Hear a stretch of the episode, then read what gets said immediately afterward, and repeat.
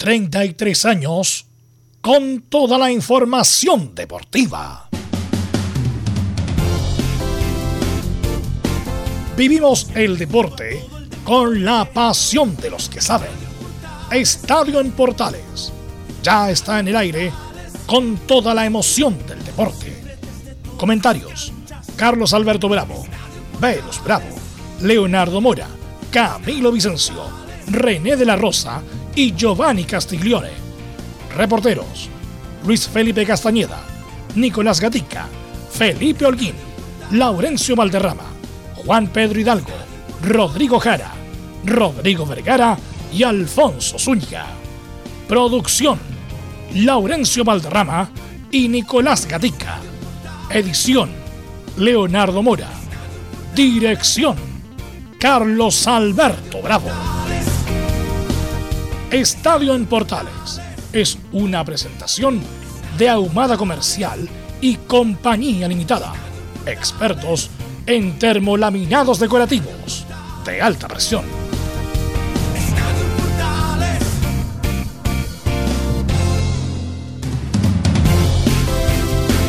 ¿Qué tal? Buenas tardes. ¿Cómo les va? Bienvenidas, bienvenido. Rafael Clau de Brasil dirige Chile-Venezuela desde las 21 horas y aparece como titular Núñez. Transmite Estadio Portales por toda su plataforma. La U con Andía, Moral y Sandoval para su juego contra Audas, pero a lo mejor sin Osvaldo González.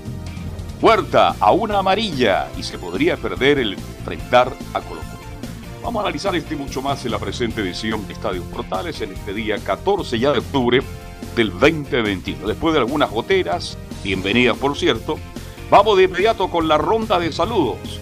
Saludamos a quien nos va a informar de esto y mucho más de lo que está pasando con Chile. Saludamos a Laurencio Valderrama. Laurence, ¿cómo te va? Buenas tardes.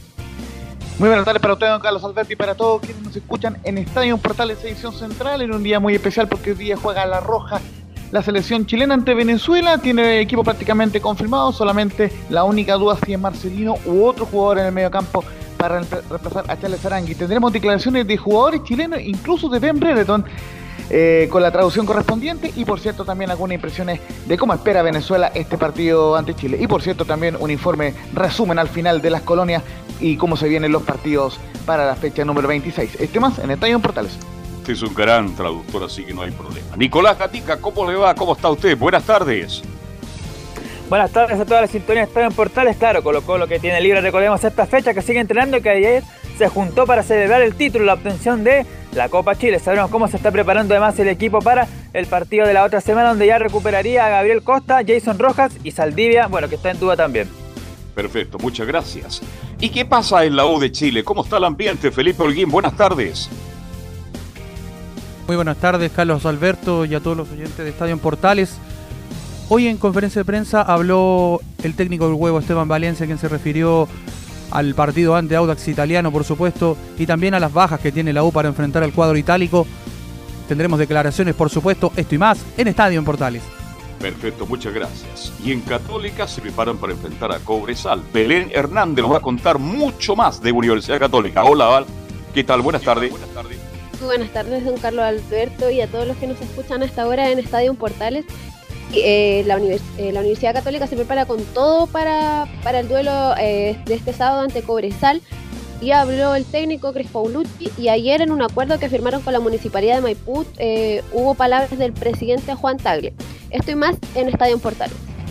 Perfecto, ahí estaba. Entonces vamos con nuestros estelares, con nuestros comentaristas. Camilo Marcelo Vicencio Santelice, ¿cómo le va? Buenas tardes. Muy buenas tardes, Carlos, para usted y para todos los auditores de Estadio en Portales. Con esperanza de un triunfo de la selección chilena y que se den otros resultados y podría quedar una situación expectante la roja. Y salimos en forma extraordinaria hoy a René de la Rosa y que mañana no vamos a tener programa vamos a tener programa en la edición de mediodía por el tren del fútbol de mañana. Así que hoy, saludamos a René de la Rosa. ¿Cómo estás, René? ¿Cómo estás? Hola a todos los clientes, estoy en Portales y a todo el equipo. Así que te vamos a preguntar, René, por los arbitrajes y obviamente por la actuación de Chile. Así que vamos con los titulares. Eh... ¿Velus? Sí, de acá Antofagasta, Juan Pedro, ¿cómo estás? Oh, Titina, ¿cómo te va? Las empanadas de Chile. Exacto. Un abrazo tremendo. Deportes Fagata que mañana abre también lo que es esta fecha con lo que es el tren, eh, de, partidos que tiene eh, mañana Portales, indudablemente, en este partido que enfrenta la escuadra del CDA con Guachipato. Un Guachipato que está con la necesidad de ganar y un CDA que viene de ganar frente a la escuadra de Melipilla con Rebeco a la cabeza el técnico interino que continúa en la escuadra de Antofagasta. Hablamos un rato más de la escuadra del norte, de la escuadra de Deportes Antofagasta. Le vamos a mostrar a Juan Pedro si a Rebeco o, va a seguir este fin de año. Bueno, eso es cuando esté Juan Pedro con su informe. Ahora sí, ahora sí, saludamos por supuesto a don Emilio Freises que está a cargo de la puesta en el aire. Y saludamos también a Nicolás Gatica que está a cargo, como siempre, de los titulares. Claro, y comenzamos con las selecciones de esta noche. Enfrenta a Venezuela en San Carlos y espera seguir acercándose al sueño de llegar a Qatar 2022. Como estadística general en toda competición han jugado Chile y Venezuela 28 oportunidades con 20 triunfos de Chile, 5 empates y solo 3 triunfos venezolanos. Pero uno de ellos bastante doloroso en los cuartos de final de la Copa América 2011 cuando perdió 2 a 1 cuando era dirigido por Claudio Borg y el equipo chileno. Ahora vamos al reto de la jornada 12 de las clasificatorias sudamericanas. Todo comienza a las 17 horas de Chile en La Paz, donde Bolivia recibe a Paraguay. Luego a las 18 horas Colombia recibe a Ecuador. A las 20.30 Argentina recibe Perú y a las 21.30 el invicto Brasil recibe a Uruguay. Recordemos en esta previa cómo está la tabla de posiciones rumbo a Qatar 2022. Brasil con 28 puntos, Argentina 28 y Ecuador junto a Uruguay con 16 van directo a la cita planetaria. Cierra en zona de repechaje este grupo de arriba Colombia con 15 puntos. Por ahora están fuera de todo, pero al acecho Paraguay con 12, Perú con 11 y Chile con 10 puntos. Cierra la tabla Bolivia con 9 y Venezuela con 7 puntos, muy lejos del objetivo, pero no completamente eliminados. Ya en el fútbol chileno la espera de la vuelta del campeonato de primera división que arranca mañana, vamos con resultados de la B. En la parte alta, Coquimbo aprovechó el empate de Copiapó y Santa Cruz y tras vencer 3 a 1, Puerto Montt es el único líder. Por su parte, nuestro el querido Fernández Vial venció como visita 1-0 a San Felipe y por ahora se aleja de la zona roja. En esa zona está Cobreloa que se salvó de quedar como colista tras la derrota de Bernechea 2-0 ante el Chago Morning. A su vez, el conjunto microbusero está justamente en el lote de arriba. Cobreloa quedó con 23 puntos y Barnechea cierra en el último lugar con 22 unidades. Nos vamos con información del tenis en el Challenger Santiago 3 que se lleva a cabo en el Club Palestino en Las Condes. En un ratito más, en horario por confirmar, habrá duelo de chilenos en cuarto de perdón, en octavo de final donde se enfrentarán Tomás Barrios y Diego Fernández. Es más, en Estadio en Portales. Perdón, antes de ir con el... ¿Quién es Diego Fernández? Usted que sigue el tenis más que yo. Es un muchacho joven. No, no, no, no lo conoce, ya. Se habla muy bien de él que puede ser un gran proyecto a futuro. Ojalá que así sea. Carlos? Sí. sí. Eh, se refieren a Diego Fernández, ¿no? Sí. Sí, eh, eh, justamente es un joven talento que, bueno, por lo menos hace pocos días ganó su primer partido a nivel Challenger, que es el segundo nivel de los torneos de la ATP, así que muy importante triunfo y de hecho más Nico Yarri justamente lo, lo alabó eh, por ese por ese triunfo y es un tenista que de a poco eh, ha ido estando y aprovechando las oportunidades y probablemente se ha convocado próximamente al equipo de Copa ¿Qué edad tiene Laurencio? Tiene 20 años. Ah, un poquito ya. claro, por, por lo cual obviamente eh, em, siempre los tenistas igual en Sudamérica demoran un poco más en, no, madurar, digamos, pero, pero está dentro de las posibilidades siempre uno va escuchando, oye, este tipo 17, 18 viene emergiendo, ya se escuchaba que de antes fueron campeones juveniles, iban a, los a los grandes Slam juveniles, y, siempre hay información de que viene alguien. La verdad, este muchacho no lo tenía, pero bien me parece porque hace tiempo que no aparece alguien con proyección. Con proyección de, bueno, todavía Garín y Jarry son jóvenes, pero yo creo que ya no, no fueron más de, lo que, de lo que es. Difícilmente, ojalá me equivoque, Garín gane un Master Series difícilmente lo veo y difícilmente sea protagonista de un Grand Slam. Jarry perdió un año y medio por el doping, un año y medio, recién ahora recién se está metiendo entre los 200 mejores. Lama es un tipo ya de veintitantos años que justamente tiene un problema de salud que le permite, a lo mejor no le permite jugar a, plenitud y ahora recién está escalando los challengers, pero a lo mejor se va a quedar pegado en los challengers, como varios tenistas que, como se decía, pagaban el alquiler jugando challenger. Eh, ¿Tabilo puede ser? No, Tabilo tampoco. Va, a estar, es, Tabilo es como Capdeville, va a estar entre los, en los 100. va a ser competitivo, pero, Pero pero, no, no en, es un- en ningún caso va a ser una estrella del, del, del mundo del tenis, sí, Lorenzo. No, solamente eh, marcar que, bueno, entre, toda la vorágine de información que hemos tenido de la selección chilena, eh, Alejandro Tavilo alcanzó segunda ronda en el Master 1000 de Indian Wells. Me parece un buen resultado en atención al ranking que él tiene y en atención a que vino desde la cual. Entonces, por lo menos, eh, tiene, Hizo un tiene buen todo el torneo. potencial. Claro, para seguir siendo el número 2 de Chile mientras Jarry se recupera, porque en, en mi criterio un Jarry jugando en un buen nivel eh, tiene tranquilamente para estar entre los 100 mejores. Y el otro es eh, Tomás Barrio, que tiene 20 ve- 24 años, va a cumplir 24 años eh, el 10 de diciembre, el mismo día que tuve cumpleaños yo. Y Ah, lo cierto es que Sí, una coincidencia bastante particular. Y lo cierto es que Tomás Barrio eh, es el otro jugador al cual el Nico Mazú eh, le tiene harta fe, pero él tiene que seguir fortaleciéndose en lo físico. Él tiene un, desnivel en lo físico en relación a los otros compañeros de Copa Davis, pero es un jugador que perfectamente puede alcanzar un, top 100 en el futuro. Mira, Tomás Barro y el otro muchacho eh, son muy peleadores, trabajadores, pero encomiables y, y- y se le aplaude eso. Y ojalá que estén entre los 100, ya es un mérito estar entre los 100. Pero hay que recordar que este, este mismo equipo hace poco hizo un papelón en Copa Davis el otro día, hace menos de un mes. Sí. Eh, un papelón, eh, ni siquiera era ni para verlo, de tan papelón que fue.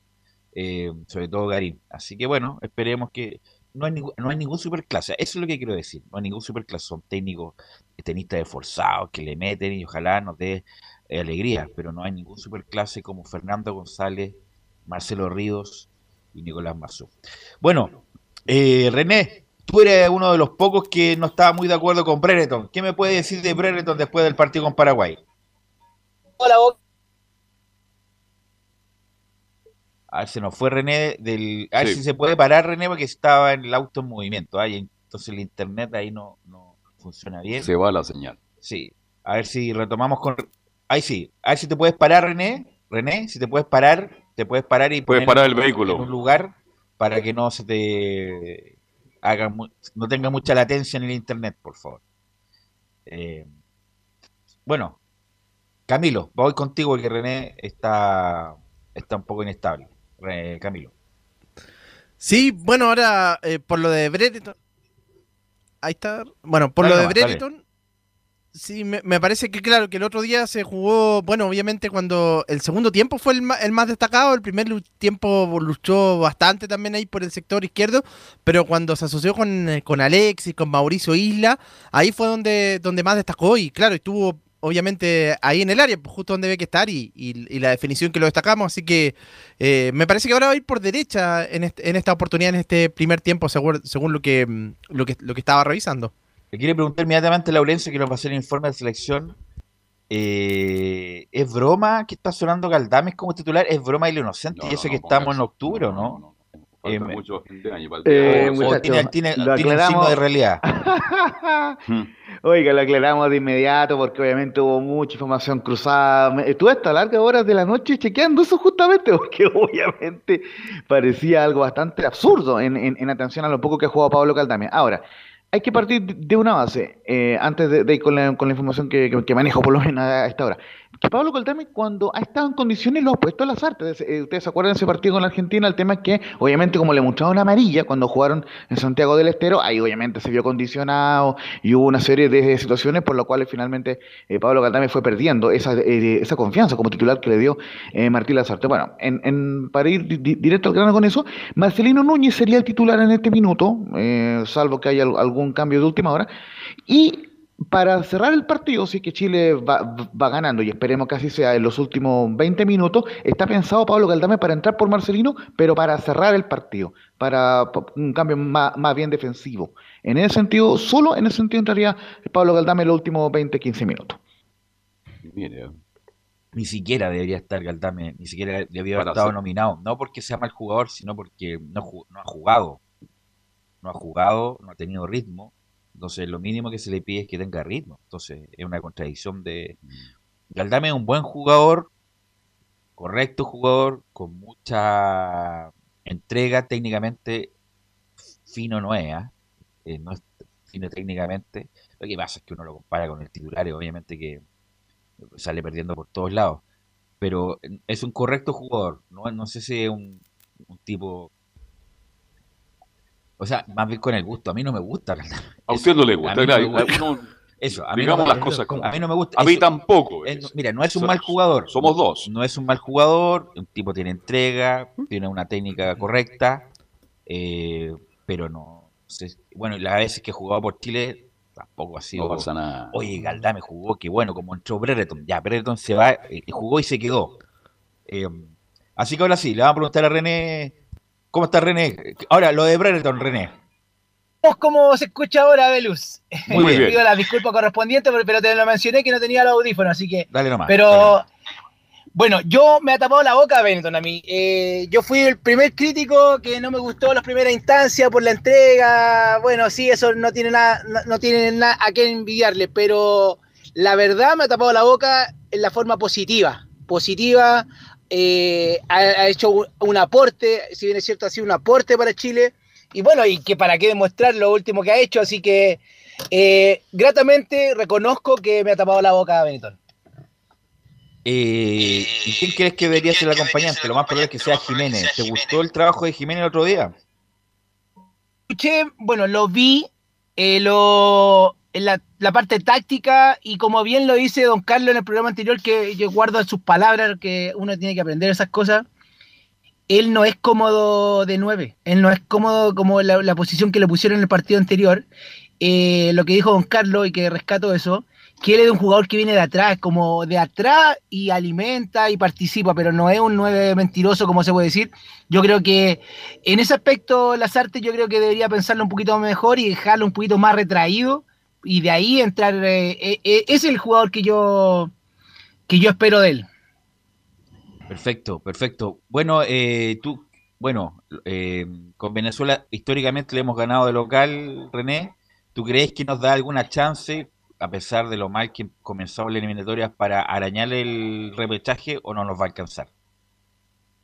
Yo creo que, eh, no, no quiero pensar que no nos va a alcanzar. eh, eh, con toda la fe y las mejores vibras para la selección y, lo que se puede es que se suben algunos, que nos ayuden, algunos triunfos, algunas derrotas por ahí, que lamentablemente volvemos al asunto de la calculadora.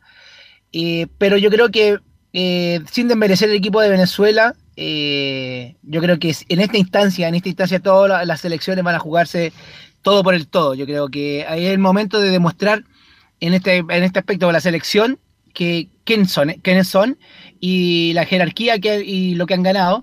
Y por la parte de Venezuela tienen muy buenos jugadores. Estuve viendo el partido yo también de la selección venezolana. Eh, si bien es cierto, no va a estar a lo mejor Soteldo, pero puede estar el que juega en Antofagasta, que yo lo encuentro un ex- excelente Bello, jugador. Es muy bueno, muy técnico y lamentablemente nos pasa en la cuenta. vos. Es lo que pasa cuando estás en la cancha y te dice, oye, si en Chile te estamos dando trabajo, porque eso se escucha, eso es la parte macro, la parte fea del, del fútbol, que No, pues, ahí la- se lo- dicen los lo jugadores. dicho, claro. que Sí, vos, Por si te damos pega, no estás diciendo goles. Claro, si te- usted, te usted decía que Jiménez era el 9 falso, usted le decía el árbitro falso. ¿o no? No, No, no. no, nunca. Entonces, No, nunca. No, no, pero eh, eh, en serio, yo he escuchado las más barbaridades más grandes dentro de una cancha respecto del, del menoscabar a un jugador justamente por esas cosas, René.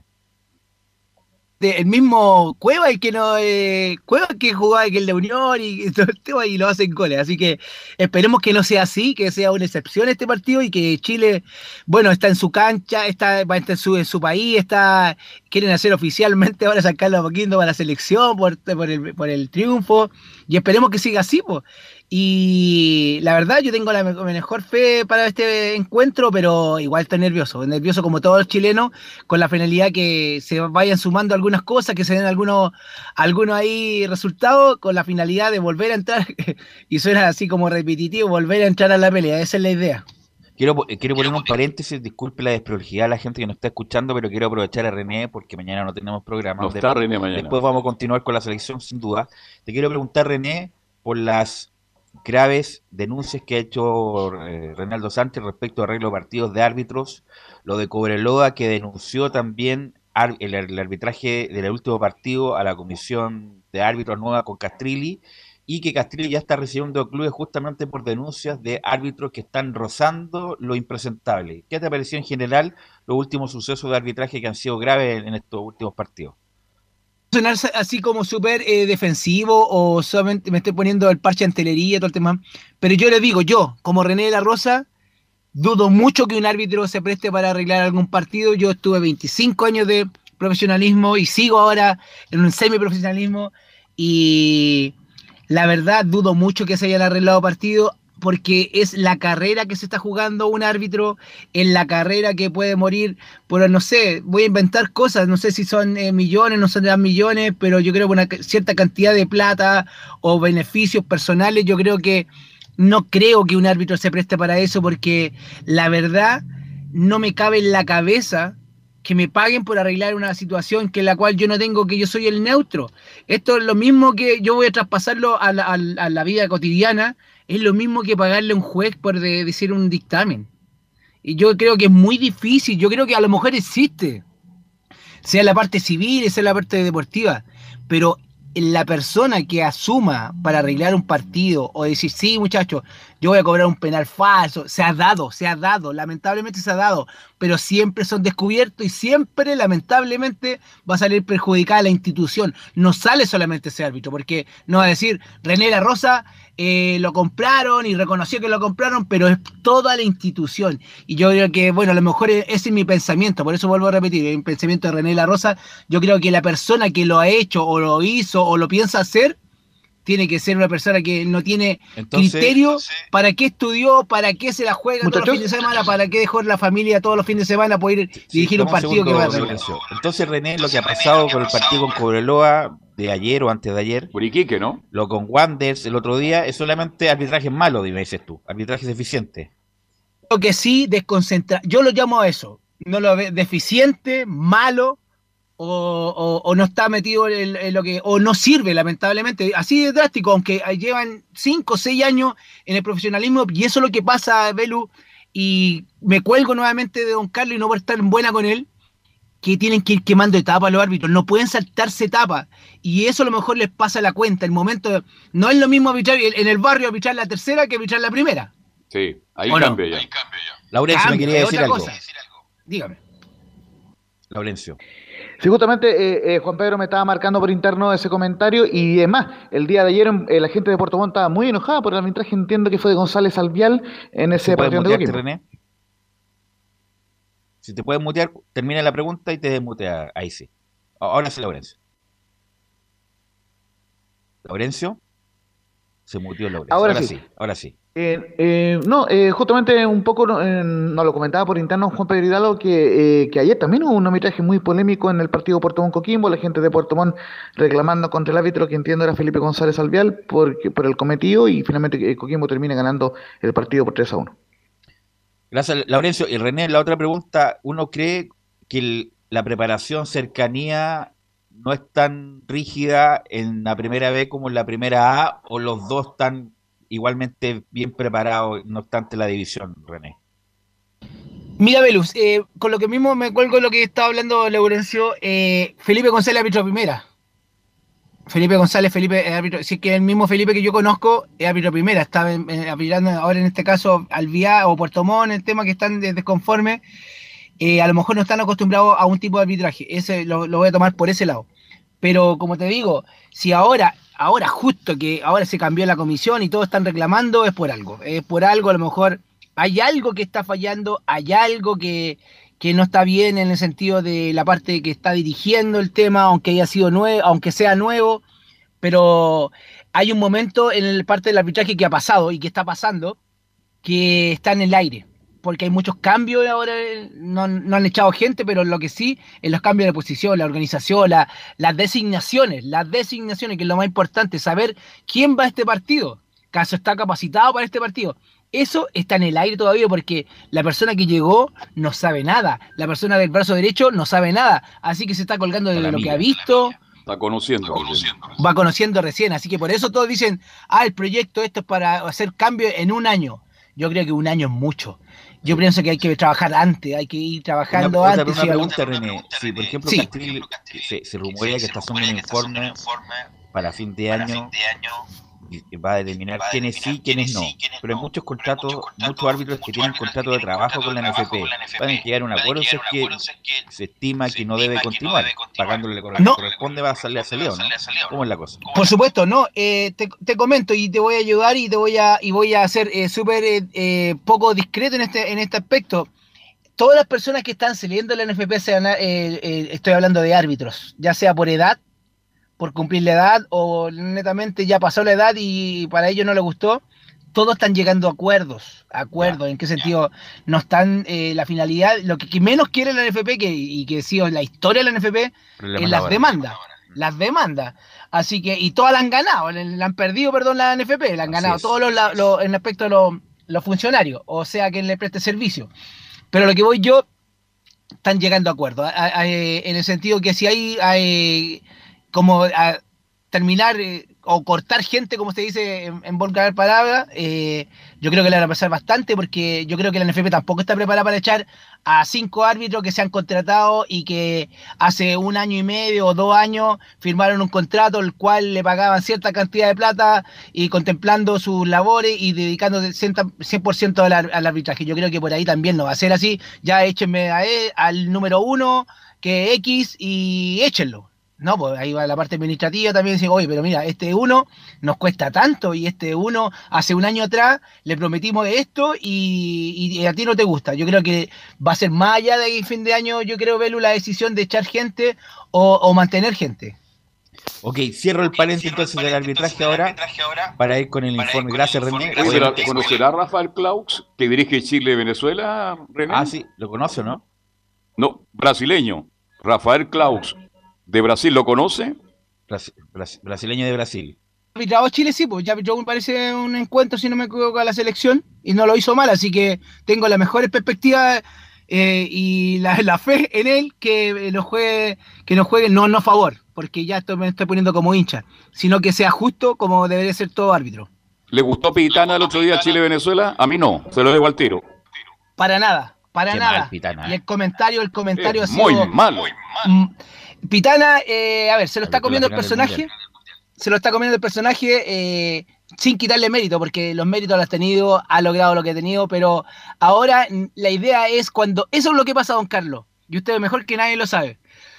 Uno llega al techo y ya cree que lo hizo todo. Y a eso le da, y eso que no le pasa a Tobar, ¿eh? que no le pasa a Tobar porque le puede pasar.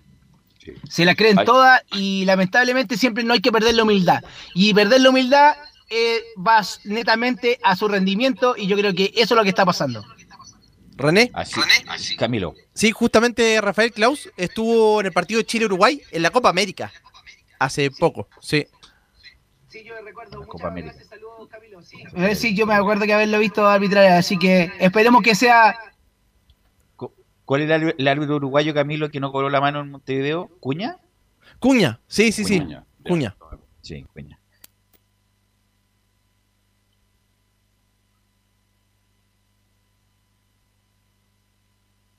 Ok, vamos con el informe entonces, Laurencio, de la selección, los testimonios y el posible equipo que va a poner Martín Lazarte, transmisión de Estadio Portal a contar de las 20.30, ¿no, Camilo? Usted que es el... 20-30 muchachos y, Sí. y justamente eh, también como no- nos indicaba Leo Mora en un lindo afiche más temprano, transmisión de todas las señales incluyendo el 1180 AM. Perfecto, perfecto. Perfecto. Así ¿Qué me que muy equipo, bien. Gracias.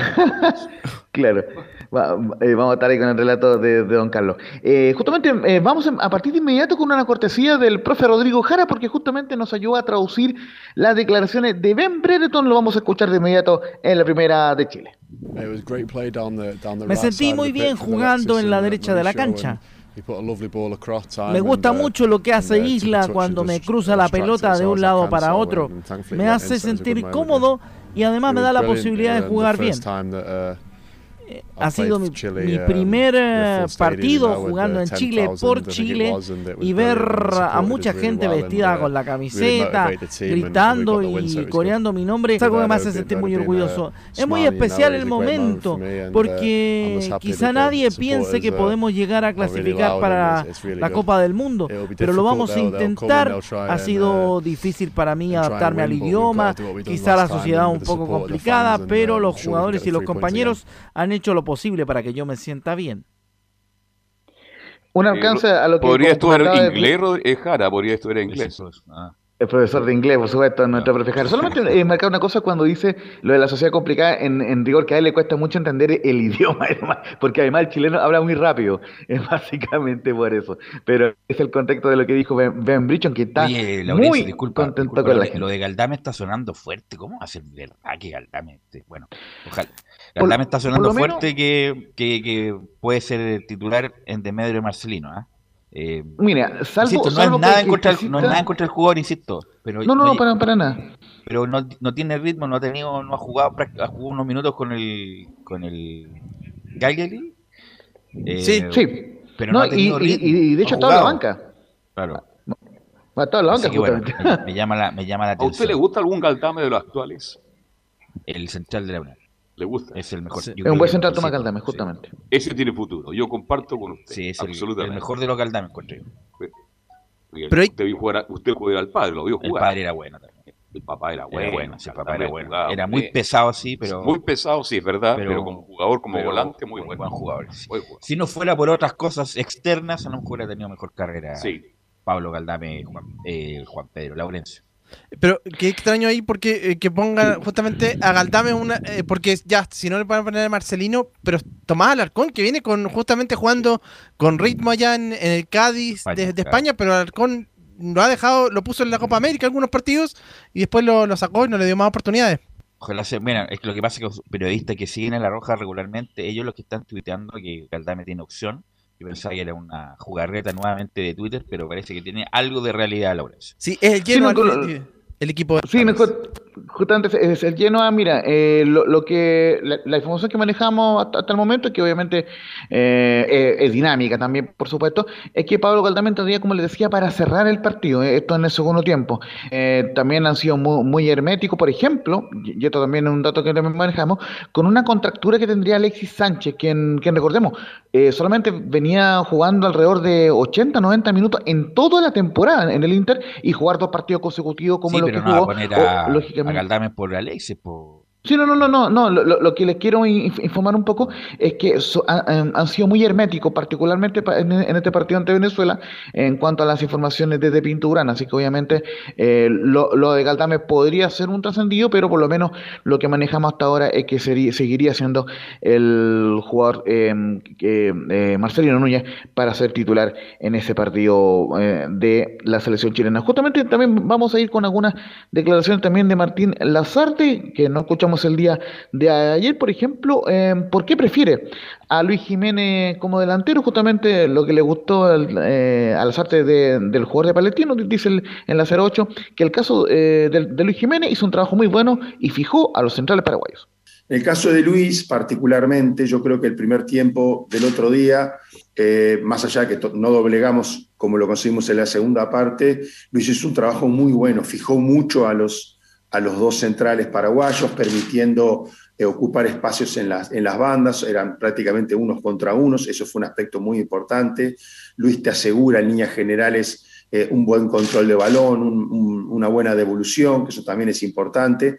Y nosotros entendíamos que para este partido que ocurrió, que pasó, la, la presencia de Luis, bueno, fue como fue, muy importante. Ahora, este es otro partido, puede ser con él o puede no serlo, todavía no lo tenemos decidido. Este, pero repito, todo va en función de la combinación de los jugadores que, decidamos este, terminan empezando. Por lo menos lo que eh, la Macar recién cita ha decidido que, eh, que juegue Luis Jiménez como centro delantero, eh, como no es falso en este caso, y por cierto también se refirió Martín Lazarte al rol de Alexis Sánchez, quien dice en la 02 justamente que lo ha visto de menos a más. Uno sería injusto si hiciera una valoración eh, total, tomando en cuenta que Alexis, como tú decías bien, viene de determinados periodos de lesión, después viene el periodo de recuperación, no ha tenido gran cantidad de minutos en este inicio de la liga italiana. No sé si ustedes lo comparten, yo lo he visto de menos a más. De hecho, creo que en el segundo tiempo el otro día estuvo muy bien, muy, pero muy bien. Eh, bueno, es, factor de, digamos, en, las situaciones incluso de gol o, generación de juego. Hemos tratado de, de, utilizar algunos mecanismos que ya existían, de larga data que ustedes conocen mejor que yo, como ese conocimiento que tienen él y, Mauricio Isla, por ejemplo, en algunos momentos. También es cierto que hay momentos donde lo hemos utilizado detrás de los delanteros, tratando un poco de ser generador. Yo creo que en definitiva lo mejor de él todavía está por venir, ¿no? Yo, sinceramente en el partido del otro día lo vi muy bien. Casi te di el partido completo. Quizás los primeros minutos le costaron un poquito, pero después en la medida que le fue agarrando el ritmo al, juego, a la velocidad de la pelota, este, al campo, que estaba rápido, a la propia particularidad que los paraguayos tienen para, competir. Yo a Alexis lo vi muy bien, estamos muy contentos con, con esta, digamos, este nivel increyendo que está teniendo. Y antes de ir con Vidal, vamos con ustedes.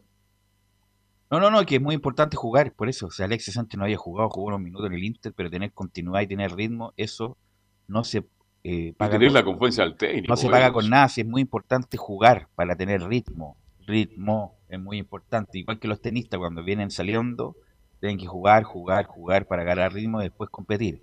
Y eso le está pasando a Alexis eh, Laurencio. Justamente, y yo, yo un detalle particular que tiene este equipo, bueno, justamente damos el crédito a la gente de, de Televisión, hace cuatro años que no jugaban juntos Claudio Bravo, Gary Medel, Arturo Vidal y Alexis Sánchez, 41 partidos pasaron desde la última vez que jugaron los cuatro juntos, que la columna vertebral eh, que ha tenido, obviamente se, eh, suman y la Charles Arangui y otros jugadores, pero esta es la columna vertebral de la generación dorada y nos juegan desde el famoso 2 a 1 ante Ecuador, eh, que fue el penúltimo partido del camino a Rusia 2018, donde Chile lamentablemente no pudo clasificar. Y justamente uno de esos jugadores es Arturo Vidal, quien habló con el sitio oficial de, la NFP y vamos a escuchar las dos declaraciones de Vidal. En la 01 dice que Venezuela viene con confianza, pero nos jugamos la vida ante ellos. Eh, sí, sí lo vimos el partido de, Venezuela con Ecuador. Es un equipo que, viene con confianza, sacó un buen resultado. Todavía tiene la ilusión de meterse para clasificar al Mundial, pero nosotros también estamos muy contentos, sabemos que nos jugamos la vida contra Venezuela y trataremos de, dar el máximo y de seguir mejorando lo que se hizo contra Paraguay. Oiga, eh, perdón, perdón, ah, perdón, perdón, perdón. Venezuela, el equipo rápido, velo de tres cuartos de cancha hacia arriba, pero en defensa da muchas facilidades. Sí, que salen. Claro. Si que no salen, no. El partido contra Ecuador salieron que estaban de local. Bueno, dejaron muchos espacios. Y el mejor de atrás es Martín, un central grandote, y también este Hernández, lateral derecho, que se descuelga permanentemente por la banda. Y ahí aparecía Bello, que hizo un partido muy bien, jugó bastante bien, fue muy correcto, pero indudablemente que si Chile entra a atacar como... Mire, si Chile juega el 80% de lo que jugó contra Paraguay, yo creo que Chile no debiera tener problema para ganar este partido. Estamos dando mucha importancia a Venezuela. Los partidos hay que jugarlos, estoy de acuerdo. Pero Chile es favorito para ganar esta noche en Laurencio. Justamente tiene toda la razón, 15 partidos eh, han jugado, justamente 15 partidos, 11 triunfos de Chile, 2 empates y 2 derrotas. Eh, justamente recordar el sitio oficial de la Comebol que el último partido que jugaron Venezuela y Chile fue el famoso 2 a 1, donde hasta Luis del Pino Mago hizo un gol ante la Roja. Pero jugando como local, Chile tiene una derrota un empate y cinco victorias, por supuesto, el cuadro chileno, así que es amplio favorito, pero obviamente hay que tener mucho cuidado con, con Darwin Machis, un buen jugador ahí, que, que hizo buen tándem con Eduardo Bello en el partido ante Venezuela. Y, ya antes de ir con un par de declaraciones que tenemos también de la Vino Tinto, vamos con la segunda de Arturo Vidal, como les decía, en la 02, que la gente fue un gran apoyo y se necesitaba ante Paraguay. Nada, espectacular, de verdad que se siente cuando, cuando se juega local con la gente Creo que fue un gran apoyo en estos momentos que, era bastante complicado en la situación que estamos. Creo que nos ayudó mucho para, lograr el objetivo, para lograr los tres puntos y para, para celebrar. De verdad que se necesitaba ese apoyo. Perdón, perdón.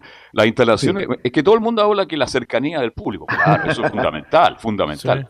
Pero tengo entendido, Camilo, usted que habitualmente va a ese estadio, usted conoce las instalaciones, dice que los camarines de la Estadio Católica son de primer nivel.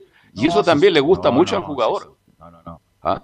Lo que pasa es que en Colo Colo, cuando Tampoco le sirve el camarín principal. No, le pasan el de Colo Colo, es el punto. Ya. Entonces aquí le pasan el de Católica, que está acondicionado con camarín Y eso le gustó a los jugadores no chilenos. Es que, no es que sea un gran, extraordinario camarín de europeo. Es un camarín estándar chileno de buen nivel y la selección lo ocupa. En Colo Colo no le pasaban el de Colo Colo. Es más, en su momento Borghi fue, cuando era seleccionador... Exigió una construcción hizo, una, hizo un camarín de la selección, pero después como Chile ya no, no siguió jugando allá, sacaron ese camarín.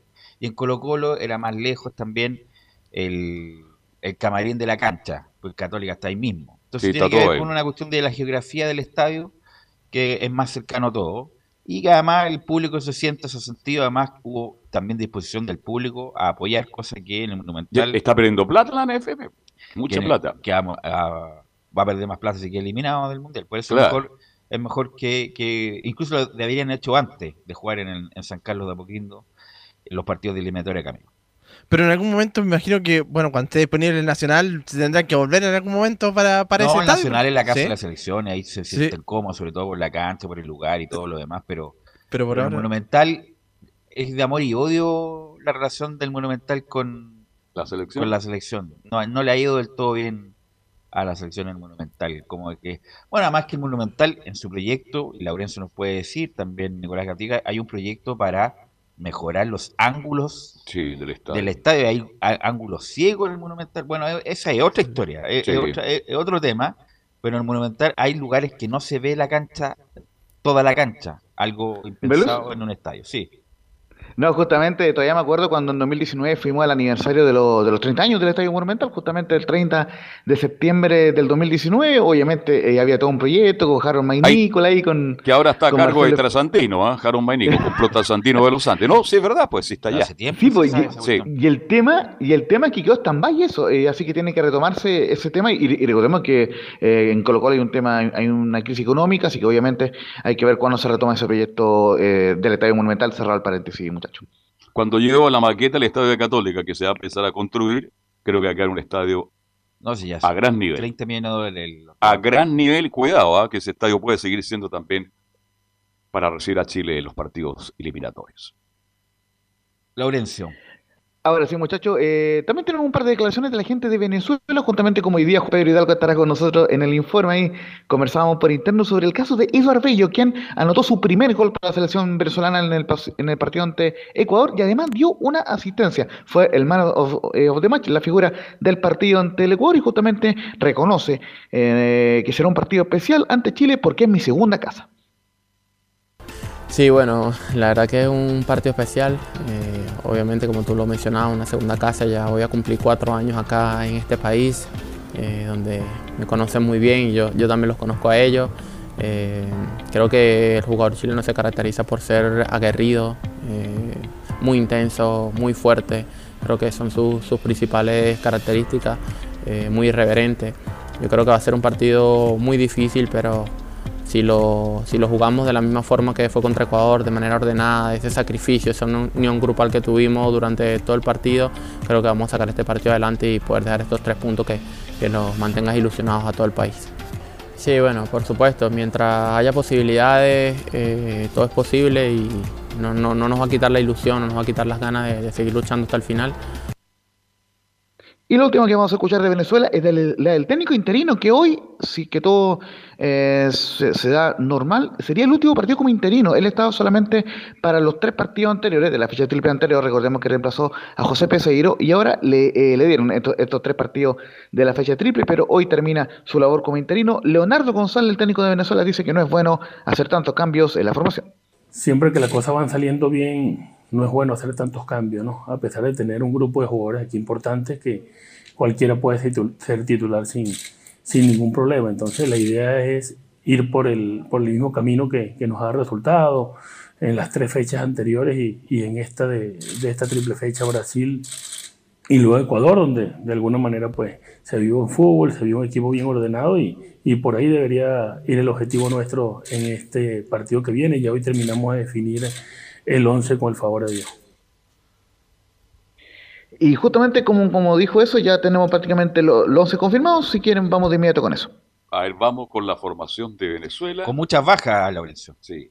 Sí, justamente eh, aquí eh, nos recordaba por interno eh, Felipe Olguín que eh, aparte de la Jefferson Soteldo so, so, que está con indisciplina, está Juno Moreno por lesión y John Chancellor eh, en las bajas de, Venezuela, entre otras bajas importantes, ahí le agradecemos al recordatorio a Felipe Holguín. Así que importante lo de Venezuela, quien, eh, bueno, eh, primero vamos a ir con la de Chile, por, supuesto, la, formación del equipo nacional, con Claudio Bravo en la portería, Mauricio Isla, Guillermo Maripán como central por derecha, ojo con eso, Gary Medel y Sebastián Vegas como lateral izquierdo. En el medio campo, con Marcelino Núñez, Eric Pulgar y Arturo Vidal.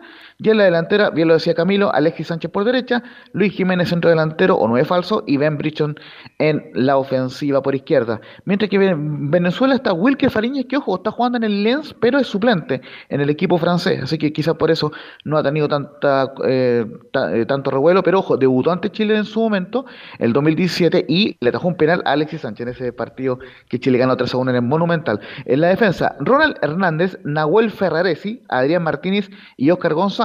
En el mediocampo, en el doble 5, Tomás Rincón y José Martínez.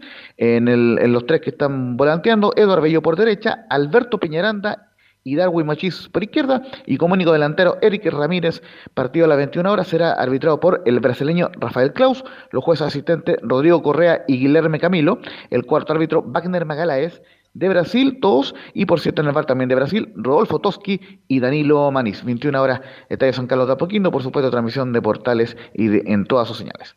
Oiga, perdóneme, ¿este rincón cuál es? Porque entonces hay dos rincones en Venezuela. Porque en el partido con Ecuador fue expulsado y quedó fuera de jugar contra Chile. En la duda, ¿Ah? Estaba en la duda, parece que va a jugar. y el capitán nada más, camiseta número 8, Tomás Rincón. ¿Mm? Tomás, Rincón, sí. Exacto, por eso, por eso, por eso pregunto. Se, dio mal la información de que estaba. Ya, entonces va Rincón como titular. Va Rincón de titular, Bien. sí. Gracias, Laurenzo. Estaremos, por supuesto, 2030 eh, desde San Carlos de Poquindo. Va a estar usted y Camilo desde San Carlos, ¿no?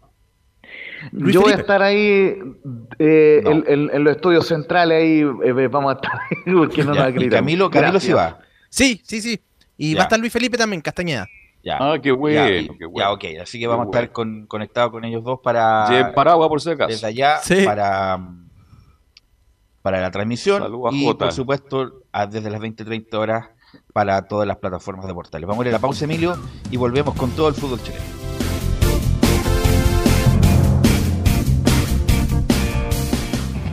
Radio Portales le indica la hora.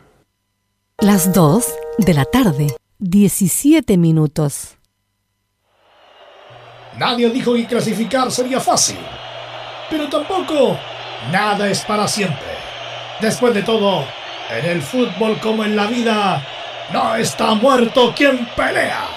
Y si es con un vino tinto, tanto mejor. No te pierdas este jueves desde las 20:30 horas. En directo desde el Estadio San Carlos de Apoquindo, una fecha más de las clasificatorias sudamericanas rumbo a Qatar 2022. Chile. Venezuela. El equipo de todos sigue con vida tras la contundente victoria ante Paraguay.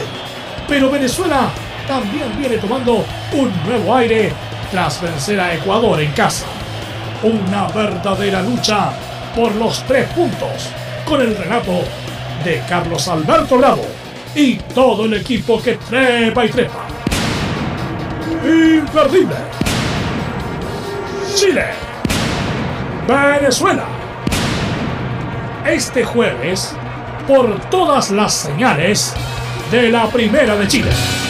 My Queen. I am Chilean.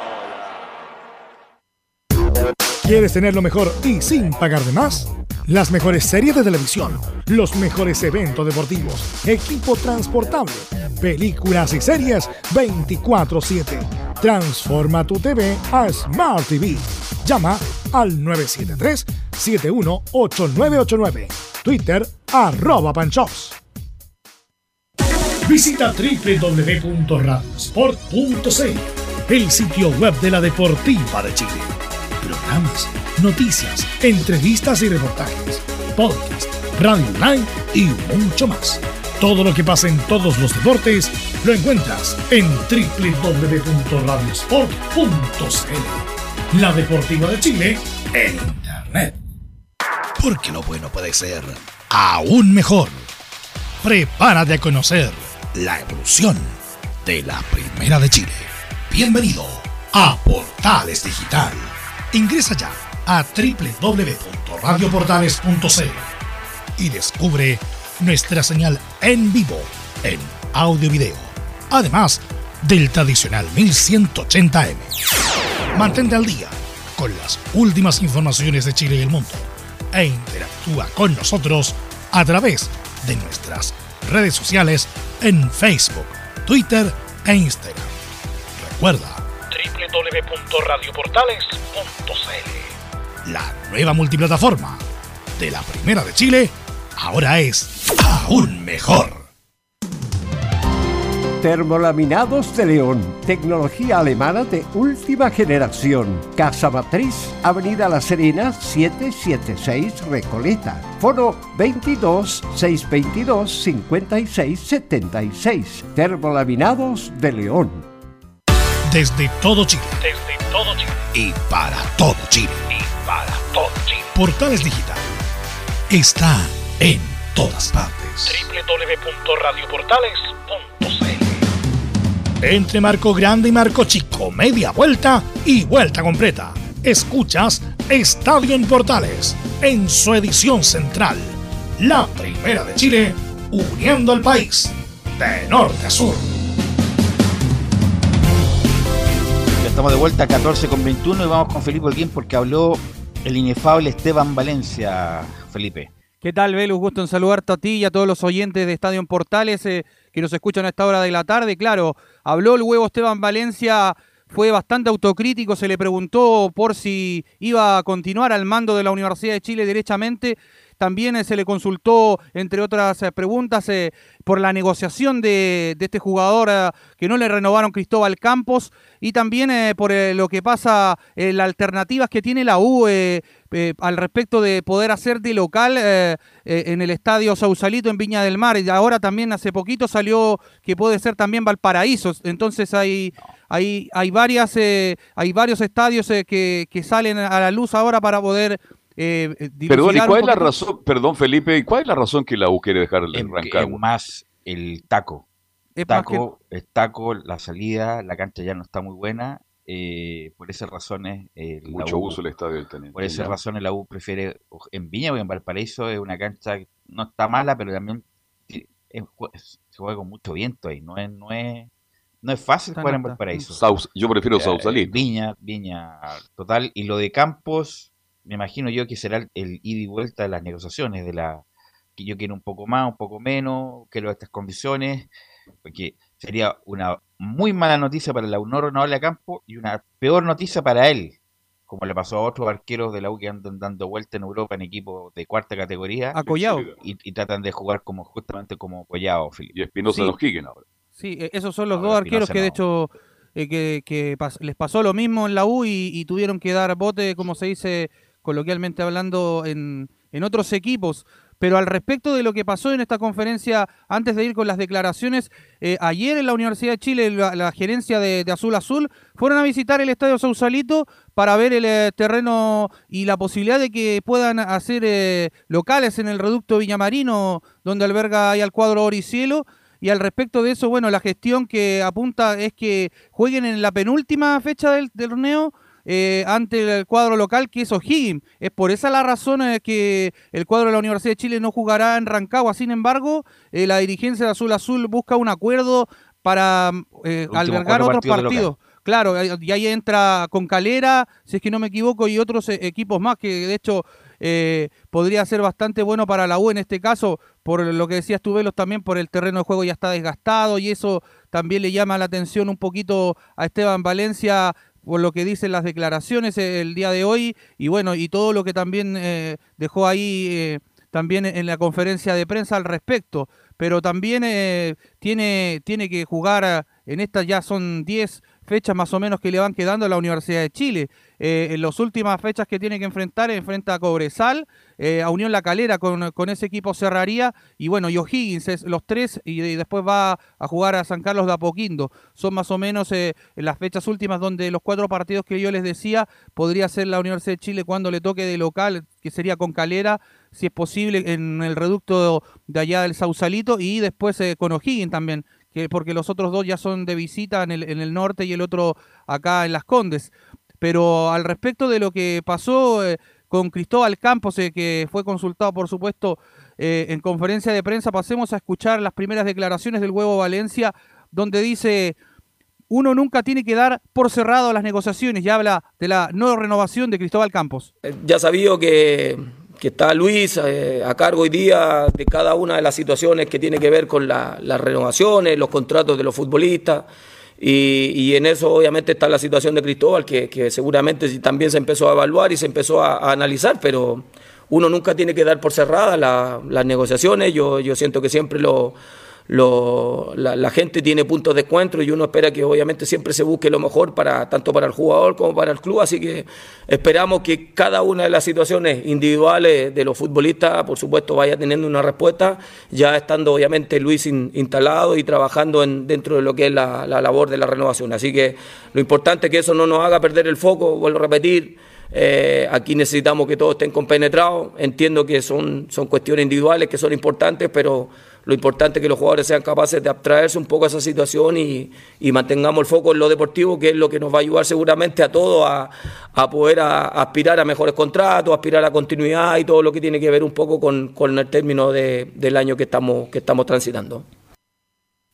Ahí estaban las declaraciones del huevo Esteban Valencia al respecto de esta situación que aqueja a la, jugadora Cristóbal Campos, eh, quien no estaría en los planes, en este caso de la gerencia de Azul Azul y, bueno. No, no, no, Felipe, Felipe, no es que no estén los planes, no dan los números. O no, la, U quiere renovar a Campos, pero bajo ciertas condiciones. Y si, y si, no están las condiciones, Campos y la U pueden determinar de no seguir el vínculo, pero la U está interesada en un Campos de un año de continuar.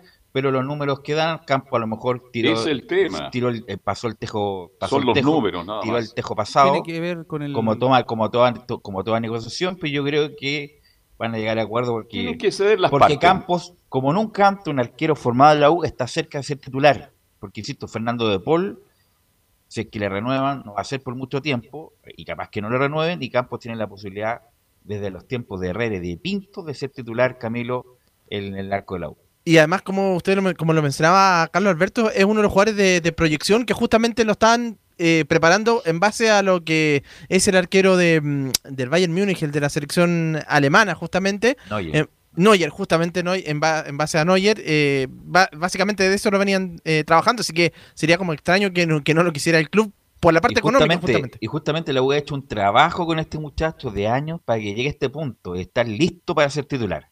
Entonces, ojalá lleguen a acuerdo los números para que Campo sea eh, continúe como jugador de la U Felipe.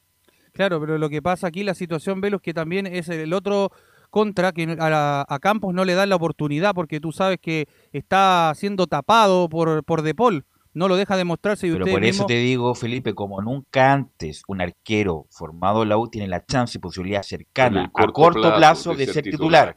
Porque a De Paul lo pueden renovar un año más. O capaz que ni le renueve un año más y después de eso Campos, va a estar listo para ser titular, porque antes Herrera estuvo mucho tiempo, Vargas estuvo mucho tiempo, Pinto estuvo mucho tiempo, y cuánto le costó a la U sacarse a Herrera para que De Paul pudiera aparecer un partido bueno y partido no tanto fuera el titular. Y ahora con De Paul incluso hay una parte de la dirigencia, del directorio que no le gusta De Paul, que dijo no, no, no, ¿sabes qué? Jugámonos con Campos. Y ahí está en el tiro de la floja bueno, la U igual tiene que tener un arquero porque si es que un 1 uno o un 2 importante, como tiene todos los equipos importantes, para en caso de que Fernando de Paul no, no, continúe. No obstante eso, Campos ha tenido, ha tenido Copa Chile y ha tenido la Copa Libertadores. Es tan así que Fernando de Paul se le paró al Huevo Valencia, ahí no me parece bien del Huevo Valencia, dijo, no, yo quiero jugar la vuelta de la Copa Chile, no sé qué partido fue, que tenía que jugar Campos y jugó con Fernández Vial, me parece que también. Parece que fue, sí. eh, y, Fernando de Paul se hizo, se, se acabronó, como se dice en el barrio, me dijo, oye, no, yo, soy el uno, yo necesito jugar todos los partidos, y ahí Campos no jugó en ese partido de Copa Chile, algo que para mí eh, se manejó mal ahí el Valencia, Felipe. Sí, y al respecto de, de, de esta renovación, están bulladas y todo, son siete jugadores eh, de los que están ahí que tienen, ya terminan contrato en este a fin de año y está entre ellos eh, Diego Carrasco, eh, de 26 años, eh, Gonzalo Espinosa, Ovaldo González, de 37 años, 32 años tiene Gonzalo Espinosa, Brandon Cortés, que está a préstamo, joven de 20 años, que llegó por 600 mil dólares la opción de compra que tiene la U para poder renovarle a este jugador, Mario Sandoval, de 30 años, y que también su pase está evaluado sobre los 300 mil dólares, y bueno, y al respecto de ahí ya sigue Fernando de Paul y Augusto Barrios y ya los otros dos ya los conocemos, que son Joaquín Larribey y, bueno, Ramón Cachil Arias. Esa sería la, extensa eh, lista que tiene la U para poder renovarle a estos jugadores, eh, Velus, y de hecho eh, los que no han, podido avanzar y han tenido sí un poco de conversaciones es con Ramón Arias, que es por más que nada todo telefónicamente cuando, lo, cuando llegó Luis Rogerio, pero eso, eso ha sido lo único que, que en este caso tiene la U para poder renovarle a los jugadores. Y lo otro, eh, la otra mala noticia que, tiene la U al respecto del, parado del esquema táctico que va a plantear el huevo Esteban Valencia, no va a poder contar con Osvaldo González, quien quedó descartado para el duelo ante el Audax italiano, ya que eh, resultó con problemas físicos y, y, acuérdense que también salió en el transcurso del segundo tiempo ante Everton de Viña del Mar. Y el otro es Jonathan Andía, quien tampoco se alcanzó a recuperar de su lesión y y que bueno, no tampoco va a poder estar eh, en, en, el equipo titular que va a parar el huevo Valencia mañana ante el cuadro de Audax italiano Velus. ¿Y qué les parece si pasamos? Huevo? Eh, sí, eh, pasemos a escuchar una rápidamente del huevo Esteban Valencia, donde dice la continuidad de un entrenador está sujeta a resultados.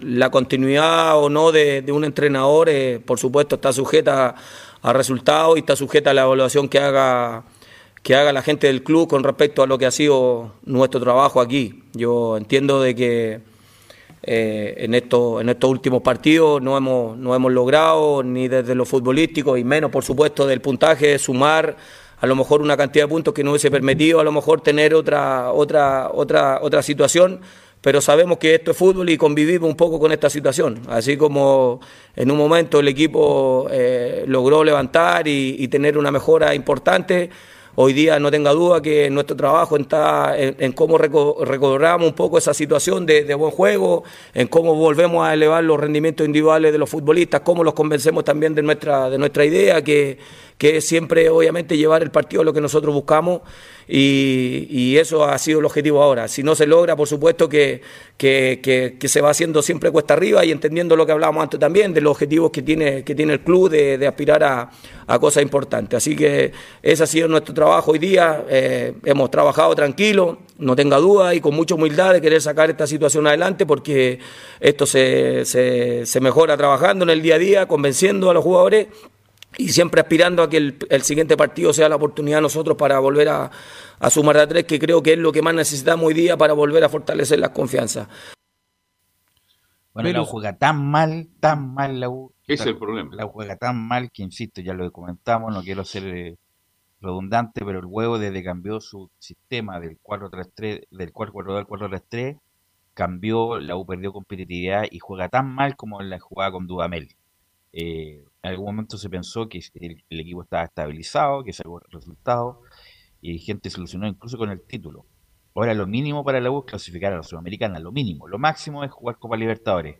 Y, la, y el huevo también tiene responsabilidad porque ha, armado el equipo, ha hecho mal los cambios, independiente de los, de los problemas coyunturales, las lesiones, que eso obviamente que le puede tener un poco la responsabilidad, pero el huevo es responsable de esto y desafortunadamente para su carrera perdió una gran oportunidad como para que fuera una opción a futuro en un primer equipo. Eh, no, no, no, es tan bueno el trabajo como se pensaba. Eh, y desafortunadamente cuando pase algo, no creo que sea opción el Huevo Valencia a futuro pero es una buena oportunidad para la U. Dígate la, la, nómina de jugadores que tiene que renovar la U. Es una gran oportunidad. Todos los años la U le tiene que renovar como 7 o 8 jugadores. Sí, no, no. Todos los años. De, la lista que yo escuché, tranquilamente, Felipe, por lo menos yo le renuevo a 3. El resto no está capacitado para jugar el la U. Todos los años hay que renovarle como 10 jugadores, salen 10, entran 7. Todos los, ustedes ven, a le renuevo. Pero, pero escúchame, todos los años la U está en la misma no, pero que ahora es en la misma cosa entonces qué bueno, este qué bueno que tenga esa oportunidad. No el punto es que la U todos los años tiene que estar renovando 10 jugadores todos los años un equipo nuevo. Entonces la idea es aguantar un equipo más o menos una base importante todos los años para que los cambios sean 2, 3, 4 y no 7, 8 jugadores que cuesta como un semestre armar un negocian malo dirigente un, buen equipo y, y uno espera con Rollero Felipe ya para terminar que esto bueno se ordene un poquito Sí, de hecho, era por eso las consultas que, se le hicieron y también ahí como eh, en Radio Portales también se le preguntó al Huevo Valencia por su continuidad y bueno, y ahí respondió. Pasemos a escuchar la última bastante breve del Huevo Valencia, donde dice, el club entenderá que siempre va a ser alternativas de estadios. club entenderá que, siempre va a haber alternativas de, estadio, porque bueno, nos toca jugar con O'Higgins, donde regularmente nosotros hacemos de local, y, no sé si por una cuestión reglamentaria, me imagino que eh, se está analizando esa alternativa para no jugar en la cancha del equipo que obviamente regularmente también hace de local en esa cancha. Así que el club está trabajando en eso, eh, en un par de alternativas que sea lo mejor para, para nosotros en general y que obviamente no afecte una, una, planificación y una, y una siempre una estrategia que se genera en cada uno de los partidos. Así que ahí seguramente el club, en, conversación con, con, el cuerpo técnico, seguramente se va a tomar la mejor decisión para, para lo que viene en adelante. Ahí estaba la respuesta del huevo Esteban Valencia, quien hablaba sobre jugar en el Sausalito Velus y rápidamente tengo una formación tentativa de la Universidad de Chile para el día de mañana. Ok, para repasar rápidamente con Fernando el Tuto de Pol en portería, línea de cuatro en el fondo, Augusto Barrios por la derecha, Luis Casanova que entraría en desmedro del eh, lesionado Osvaldo Rocky González, Ramón El Cachila Arias, Marcelo Morales, Sebastián Galani en el mediocampo acompañado de Mario Sandoval y Pablo Aranguis y por supuesto estarían arriba tres, Simón Contreras, Joaquín El Bati Ribey y José Gatica, esos son los once del huevo Esteban Valencia para enfrentar mañana al Audax Sportivo Italiano. Sí, no. con nueve la Difícil. Sí. ¿Me repite el mediocampo? Sí, por supuesto. Estará compuesto por Sebastián Galani en el mediocampo, Pablo Aranguis como el creador y al costado izquierdo como volante de salida estará Mario Sandoval. Esos serían los 11. ¿Y ahí arriba? Contreras. Arriba, iría eh, Simón Contreras, Joaquín El Bati Larribey y José Gatica. Uy, Contreras, la verdad. Oh insisto, tipo luchador, corredor, pero esto se juega con una pelota, con una pelota, la pelota hay que saber controlarla, dar un bueno. La vamos a hasta ahí nomás. Gracias, pero por lo menos Buenas tardes. Eh, en el mediocampo por lo menos ya recupera un, sí, algo bastante más titular. Sandoval, sí. No, vuelve a Sandoval que es muy importante. Y que despierte a Aranguis, pues. Vuelve a Sandoval que es muy Que despierte a Aranguis. ¿Hasta, ¿Hasta cuándo esperamos a Aranguis? Que es muy importante. Ok, gracias Felipe. Vamos con Belén. Vamos con Belén Hernández que nos va a hablar de la prueba del duelo contra Cobresal, Belén. Hola, muy buenas tardes a todos los que nos escuchan hasta ahora. Sí, eh, bueno, se acerca ya el, sábado. Eh, eh, la Universidad Católica tiene que ir al Salvador, enfrentar a Cobresal, un partido importante, una nueva final, como lo han recalcado en todas las conferencias los jugadores y hoy día Cristian Paulucci también lo volvió a mencionar. es importante, bueno, los días libres que tuvieron también, tuvieron días merecidos, libres, mencionó el técnico, eh, comentó el trabajo futbolístico que están, que están realizando para, para ir a enfrentar a un, a un rival difícil, en una cancha difícil, horario difícil, como ya le hemos dicho antes también. Todo difícil. para la Universidad Católica, pero también las estadísticas eh, corren a favor de, los cruzados. Y en la primera que vamos a escuchar de Cristian Paulucci eh, menciona al trabajo futbolístico que han hecho durante estos días, donde dice tratamos de jugar de ajustar todos los detalles, la 0-1. Después nos enfocamos en la parte defensiva, en la parte ofensiva, eh, tratamos de estar en todos los detalles. Eh, hoy hicimos pelota detenida, mañana también tenemos una sesión más, entonces yo creo que vamos a llegar muy bien. Eh, tuvimos una práctica de fútbol, así que hemos tocado todas las cosas que teníamos que tocar para enfrentar a un gran rival que se hace fuerte eh, en su campo. Eh, así que, bueno, con toda la seriedad y con toda la responsabilidad de jugar eh, realmente una final más. Bueno, como ya lo mencionaba, la final, la final ante Cobresal, que los usados corren con, con eh, bueno, las estadísticas lo, favorecen, ya que tienen, siete, tienen siete victorias seguidas en la cancha de, del Salvador en el Estadio del Cobre. Y la última fue, bueno, en, este torneo, el 30 de mayo por la fecha 9. Jugaron, bueno, aquí en, San Carlos, donde, donde la Universidad Católica venció por 2 a 1 a, a Cobresal con dos goles de Fernando Sampedri, que justamente no va a estar en este, en este en El Salvador. Y el, año pasado, eh, Cobresal eh, cayó por 1 a 0 ante, ante la UC allá, allá en El Salvador, que fue más o menos como en la misma hora que van a, van a disputar el, duelo el, sábado, que va a ser a las 11 de la mañana. Y respecto al, a las claves que, que puedan tener eh, los cruzados para, para poder quedar con los tres puntos, porque teniendo en cuenta que también Cobresal va, obviamente va a salir a ganar, están en su cancha, están con su público, con su gente, y además que si Cobresal gana, eh, igual se metería en puestos de Copa Sudamericana, entonces obviamente va a ser un duelo difícil para, para ambos equipos. Y eh, Cristian Paulucci mencionó, debemos ser protagonistas, la 0-2. La clave es jugar eh, como lo venimos haciendo y mejorar. Eh, si nosotros tenemos puntos altos, eh, tanto colectivos como individuales o individuales como colectivos, vamos a, estar por un buen camino. Si no hacemos las cosas que tenemos que hacer o las que está acostumbrado a hacer este, este equipo, por ahí se dificulta un poco. La clave es jugar bien, intentar jugar, ser protagonista y quedarnos con el partido.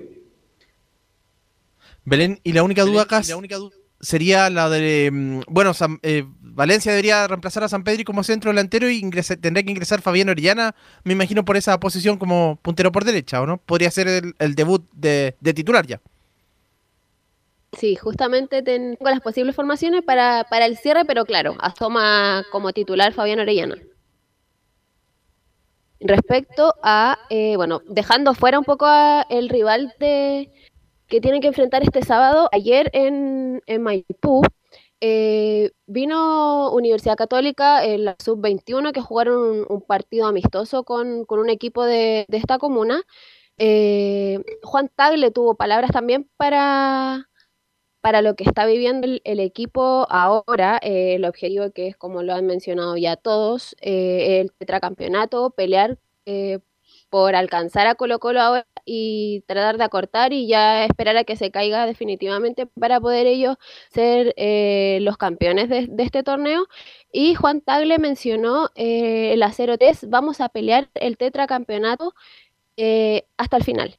Es una mochila que, tomamos encantado, estamos, estamos muy optimistas, muy con un desafío gigante, vamos a pelearlo hasta el final, en algunos nos quisieron bajar de carrera algunos y, hemos demostrado que seguimos ahí, vamos, probablemente esto se va a definir en la última fecha, así que el deseo del alcalde, el deseo de todos los cruzados de que logremos ese objetivo gigante del tetracampeonato.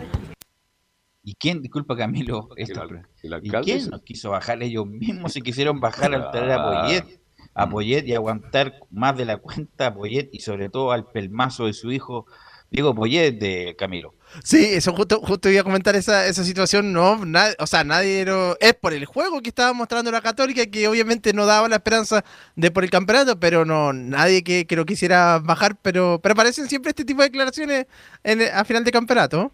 Belén. Claro, yo creo que más donde la Universidad Católica, claro, dejó por harto por harta fecha el, el, primer lugar, que habían estado varios, varios campeonatos como primero, líderes, y que eso no ocurría hace, hace ya varios años. Entonces probablemente se refería a eso el, presidente de los Cruzados. Eh, respecto a la, titularidad que, que asoma en, la selección, eh, Marcelino Núñez, eh, hoy Cristian Paulucci también le consultaron por eso, pero él se refirió más al lado que ellos lo ven en Universidad Católica, eh, lo que ha crecido este jugador en el medio lo importante que, ha sido en, la oncena titular y donde mencionó la 04, eh, desde que subió al plantel vimos que tenía una capacidad futbolística muy alta. A Marcelino, desde el día que lo conocimos o que subió al plantel y que yo ya estaba acá en el club, eh, vimos que era un, jugador con una calidad técnica, física muy alta y bueno, se fue desarrollando, es un, es un niño, es un chico que, mm, fue adquiriendo cosas y dejándose ayudar por todos los profesionales del club, eh, fue evolucionando mucho, tiene que evolucionar muchísimo todavía, tiene, tiene muchísimo todavía por dar. Y bueno, qué mejor que Martín, que es eh, un técnico con, con, vasta experiencia en, muchos, en muchos clubes grandes, eh, y en este caso en, selección eh, y, en Europa, y en Europa ha dirigido Martín, eh, qué mejor que él de su punto de vista.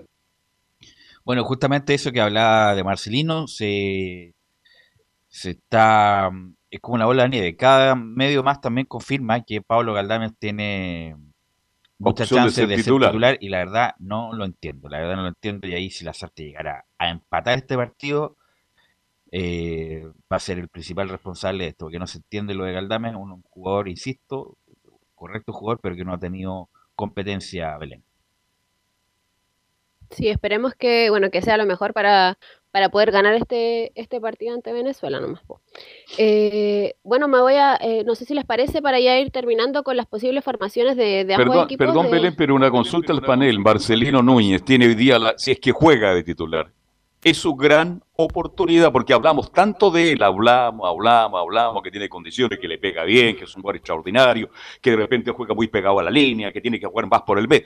Hoy día, si Núñez es titular, Velo tiene que aprovechar esta oportunidad. Lo, lo dijimos ayer, pues, obviamente. Tiene que aprovechar. Obviamente, tiene que aprovechar la oportunidad porque obviamente obviamente que va a tener otras oportunidades, pero tiene que pero esta es la importante. tiene que imponerse ya. Aquí abre la puerta Eso, Tiene que imponerse, si es que juega, parece que no va a jugar. Qué lástima que imponerse para no solamente para el fútbol chileno, sino que para él y que pueda salir, no por Católica, sino por el bien de él, salir a una competencia eh, más dura. Belén con la formación de Católica que enfrenta mañana Cobresal en El Salvador. Sí, iría con Sebastián Pérez en el arco, eh, la línea típica de cuatro, eh, con José Pedro Fuensalida, Germán Lanaro, Albert Huerta y Alfonso Parot. En el medio con Ignacio Saavedra, Felipe Gutiérrez y Juan Leiva. Y en la línea de tres, que como lo mencionábamos con Camilo, eh, Fabián Orellana asoma como titular, Diego Valencia y Edson Puch. Ese sería el 11 de, la Universidad Católica. Y en Cobresal también tengo una posible formación que sería con Leandro Requena en el arco, una línea de cinco en el fondo, no, de cuatro, con Pablo Cárdenas, Mario Pardo, eh, Rodolfo González y Francisco Ayala. En el mediocampo iría Diego Céspedes, eh, Franco Ragusa, Sebastián Céspedes y Juan Vieira. Y adelante iría Juan Carlos Gaetes, Gaete y eh, Matías Donoso. Con ese oncena iría eh, Gustavo Huerta, que va a estar viéndolos desde, la, desde las galerías del Estadio del Core porque está suspendido. Ok, gracias Belén. Eh, vamos con Juan Pedro Hidalgo. Juan Pedro Hidalgo nos va a contar las novedades de Antofagasta. Juan Pedro.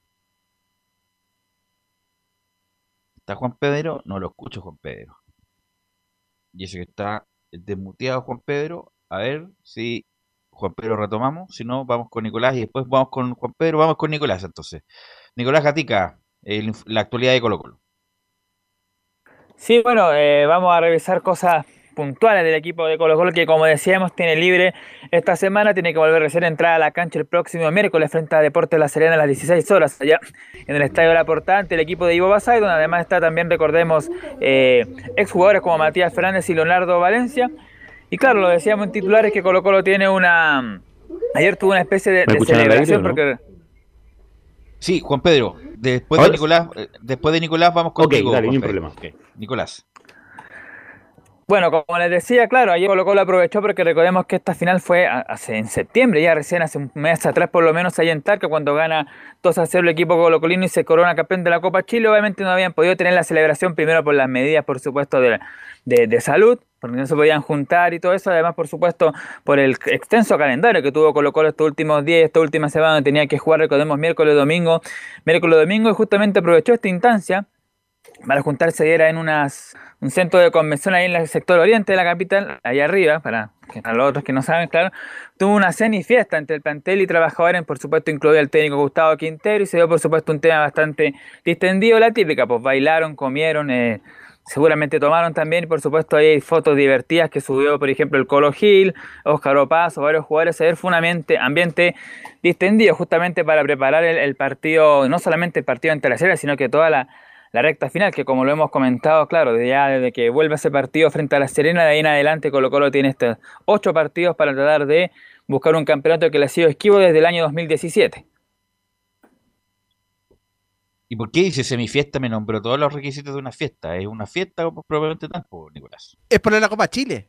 Claro, pero por eso, pero es una fiesta, digo. Baile, bailoteo, alcohol, eh, comida. Es una fiesta, una fiesta.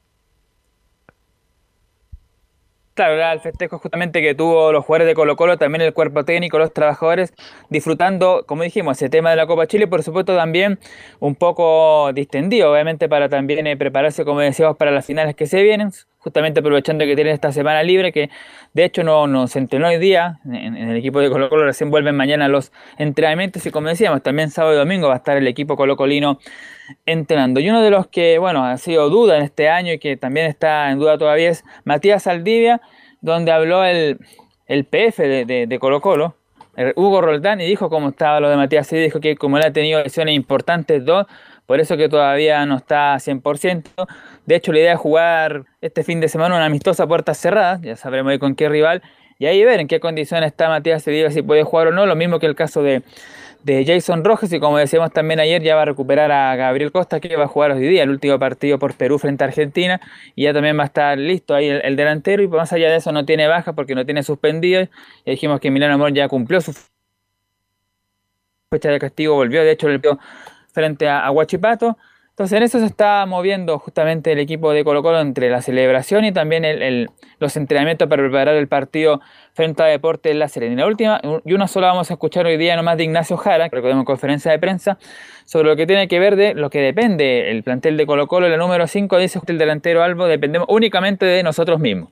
Mira, esta semana nosotros la tomamos eh, para poder entrenar un poquito más el tema, el tema físico, de, de, darle un poco más de intensidad, ya que eh, hemos venido con una con, con semanas muy fuertes, de mucha carga, de muchos partidos consecutivos, y, y ese es, el hecho. Y, nos, y después, lo, después lo otro, nosotros lo preocupamos solamente de nuestro juego, dependemos únicamente de nosotros mismos para que los podamos mantener en la parte malta del campeonato. Después cada uno hace su juego, cada uno hace su estilo de, ir a enfrentar los, los partidos, pero nosotros lo enfocamos solamente en nuestro equipo y poder hacer las cosas bien. Claro, por supuesto que el tema principal es este, depender de justamente lo que haga Colo Colo, porque es el equipo que está arriba, que tiene ahora cinco puntos sobre la Católica, más allá de que por supuesto van a estar con un ojo puesto también en los partidos que va a jugar Audas, que va a jugar también la Universidad Católica, pero obviamente, claro, Colo Colo tiene la primera opción ahora de seguir sumando. El último tema para hacer de Colo Colo que es cortito, lo que tiene que ver con la renovación de Vicente Pizarro, dice que están en conversaciones, negociaciones ahí entre Blanco y Negro y la, y la gente justamente que tiene que ver con eso, con eh, Vicente Pizarro, solamente tienen que ver el, tema de la cláusula de salida y el año de contrato que sería por tres, por tres más, por tres temporadas más, y eso es lo que se está conversando, pero prácticamente ya sería un hecho que este, el hijo de Jaime Pizarro va a seguir eh, por un par de años más en el equipo de Colo Colo. Ok, ¿algo más, Nicolás? Eso, preparando el partido del próximo miércoles Colo Colo ante Deportes La Serena. Semi partido. Ok, gracias Nicolás.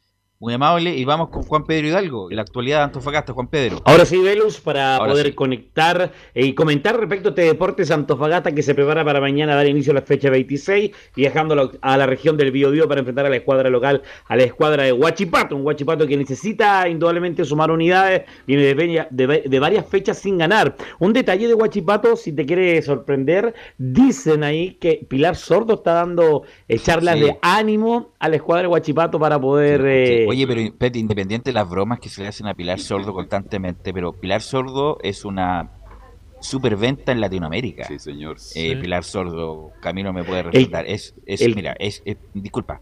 Sí, dale. Multiventa en Latinoamérica. En Argentina es grito y plata. Uruguay. En Argentina es, es como la, la, la terapeuta de cabecera de Susana Jiménez. Entonces nosotros nos reímos porque alguna parte se ríe porque es como redundante redundante y es como una la reina de la frase hecha y el lugar común. Pero, pero, pero tiene mucho, muchos seguidores, Juan Pedro. Sí, y un detalle es que lo que pasa es que vino la crítica del lado de los, de los psicólogos deportivos que es la crítica medio entre la pelea entre el coaching y el psicólogo deportivo, que esté Pilar Sordo, que a lo mejor no está enfocada en esa área, pero indudablemente sus charlas siempre ayudan bastante y como lo dicen ustedes, es eh, está número uno a nivel eh, Sudamérica, sobre todo los países vecinos. Y la escuadra del SEA que se prepara eh, con su técnico, que ha conseguido bueno, buenos resultados, el interinato Rebeco, en el empate con la U, la victoria justa y necesaria. Con Melipilla no fue un gran partido, pero se ganó, que es lo que se merita y se esfuerza para lo que necesita este deporte Antofagasta, que es eh, nuevamente reconquistar al hinchada, reconquistarse mismo, una semana ganada, una fecha ganada es una semana tranquila de trabajo, pensando en lo que es este viaje ya en preparación a eh, la ciudad de, eh, de, de, Conce, de Alcahuano, para lo que va a ser el partido con Guachipato. Escuchemos al técnico que habló el día de la conferencia respecto a que se está entregando eh, totalmente al equipo. La 1. Primero, eh, volver a, darle la gloria y la honra a Dios por, todo. No se ha conversado nada todavía. Para mí lo más importante siempre es poder entregarme para, para los jugadores, para los muchachos, para el equipo. Eh, vamos partido a partido y no, tengo claro lo que va a pasar todavía, pero lo que más me, me interesa y me motiva es poder eh, entregarle la herramienta a los muchachos para desenvolverse bien en los partidos que, vienen. Para mí eso es lo, principal. Siempre valorar lo, colectivo, el trabajo con los chicos y la entrega que ellos han tenido en estos, en estos días que hemos podido trabajar con ellos la palabra del técnico que hasta el día de sábado y por lo menos hasta lo de hoy es que sigue siendo el técnico de Deporte Antofagasta. No hay novedades que llegue otro técnico a la escuadra del CDA. Yo creo que es innecesario que llegue un técnico para las fechas que quedan, ya pensando en proyectar lo que va a ser el, próximo parte del torneo. La siguiente habla del rival, de la escuadra de Guachipato y que hay que tener un mensaje claro, el técnico interino de la escuadra Puma. Un, rival difícil, siempre complicado en, ese, en esa cancha eh, nosotros las veces que íbamos para allá se nos ha complicado eh, y son un rival fuerte que está, en, un puesto complicado, pero que lucha siempre, los partidos son muy duros.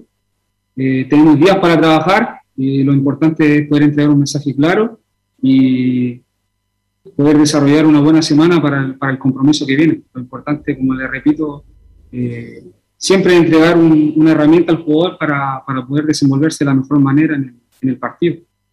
Por lo menos los jugadores lo han entendido así con el partido con la U y con, Melipilla. Una de las deudas pendientes que tiene aparte de por tanto Fagasta es el minuto sub-21, ¿ah? una deuda que debe tener por lo menos eh, entre lo que queda de torneo y la necesidad que tiene de por tanto Fagasta es de casi 600, 700 minutos, de 650 a 680 minutos aproximadamente que tienen deuda. Hay equipos que ya cumplieron la semana pasada, la semana anterior, eh, las fechas de los minutos sub-20 o los minutos sub-20 y un tema que tiene pendiente la escuadra del CDA y respecto a ello, uno de los que habló en conferencia esta semana fue eh, Matías Frede, que mencionó extremo, que fue el que le dio el pase a Tobias Figueroa para que marcara el gol. ¿ah? Eh, un tema en su primera asistencia que hace en el fútbol profesional, eh, terminó siendo un gol y habla respecto a esto el, el jugador juvenil de Deportes Antofagasta, Matías Frede.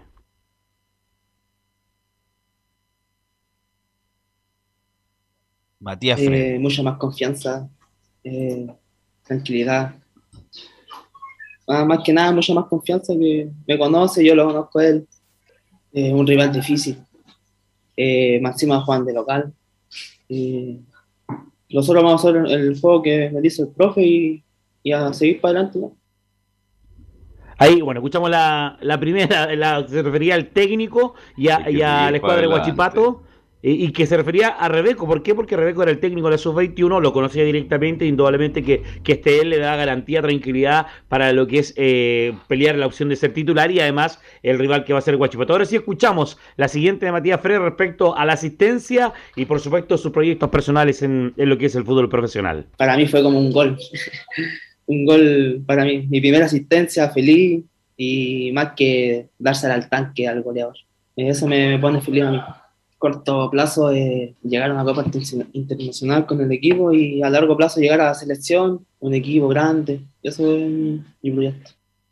Los proyectos que tiene un juvenil Matías Frede que está buscando alternativas, indudablemente pelear la titularidad. La alternativa para mañana para el CDA sería con el Nacho González en portería, Cordero Humada Robles Nieto, Cuadra Collao, arriba Uribe Flores Ballestero o Fredes. Y en la delantera todavía Figueroa el partido para mañana a las 12.30. Eh, el árbitro del partido es el señor José Cabero desde las 12, desde el medio y desde el cañonazo de las 12. Estamos en vivo a través de Estadio Portales y Radio Portales junto a Tres Deportes para este compromiso. Desde el Estadio Cap de Talcahuano para Huachipato Deportes Antofagasta Velus. Ok, gracias Juan Pedro, muy amable. Y le Abrazo, un librito de, de Pilar Sordo, Juan Pedro. Eh, ¿Perdón? Le hace un librito de Pilar Sordo también, pues no hace mal.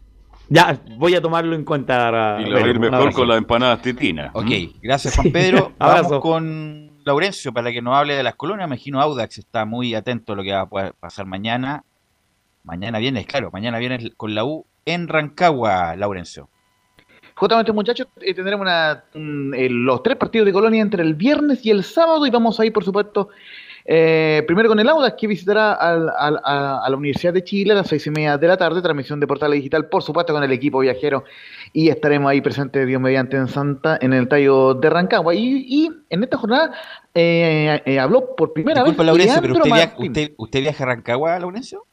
Sí, justamente con, con ah, Leito Mora y, con Felipe Alguien ahí justamente por, un, el lado del lado ahí. Perfecto, perfecto. Saludos al amigo el peaje. ¿Qué se puede con el peaje eso? Sí. Algo así, no, y, y, con lo completo ahí con Felipe Alguien. Oiga, eh, justamente vamos con declaración de inmediato de Leandro Martí, quien habló por primera vez en rueda de prensa, el ayudante técnico del Vita, de, Vitamina Sánchez, porque eh, estaba un poco indispuesto ahí el técnico, pero sí eh, va a estar presente el día de mañana Pablo Vitamina Sánchez. Así que vamos de con Leandro Martín. Con la primera dice que es un partido lindo de jugar ante la U que tiene jugadores de jerarquía. Y la verdad que es un partido, un partido en primer, en primer lugar lindo de jugar, ¿no? Yo creo que todos los equipos queremos jugar con, los mejores. Y en este caso, la U de Chile es uno de los, de los, de los grandes del país. Si bien ahora no está pasando por un, quizá por su mejor momento, tiene jugadores de, mucha jerarquía. Y pensamos en un, en un, equipo, en un partido muy, muy difícil, muy duro, donde ellos van a salir con todo para tratar de, revertir este, esta, situación que están viviendo y nosotros con nuestras armas tratar de, evitar, de revertir esa situación, ¿no? Y de sacar un buen partido adelante. Pero desde ya va a ser un partido difícil, va a ser un partido complicado, tiene, insisto, jugadores de, mucha jerarquía y trabajamos en, función de eso. El, el, grupo nuestro está bien, está, está, está muy muy metidos, muy comprometidos. La verdad que el día a día es, es entregarse al 100% de todos los jugadores.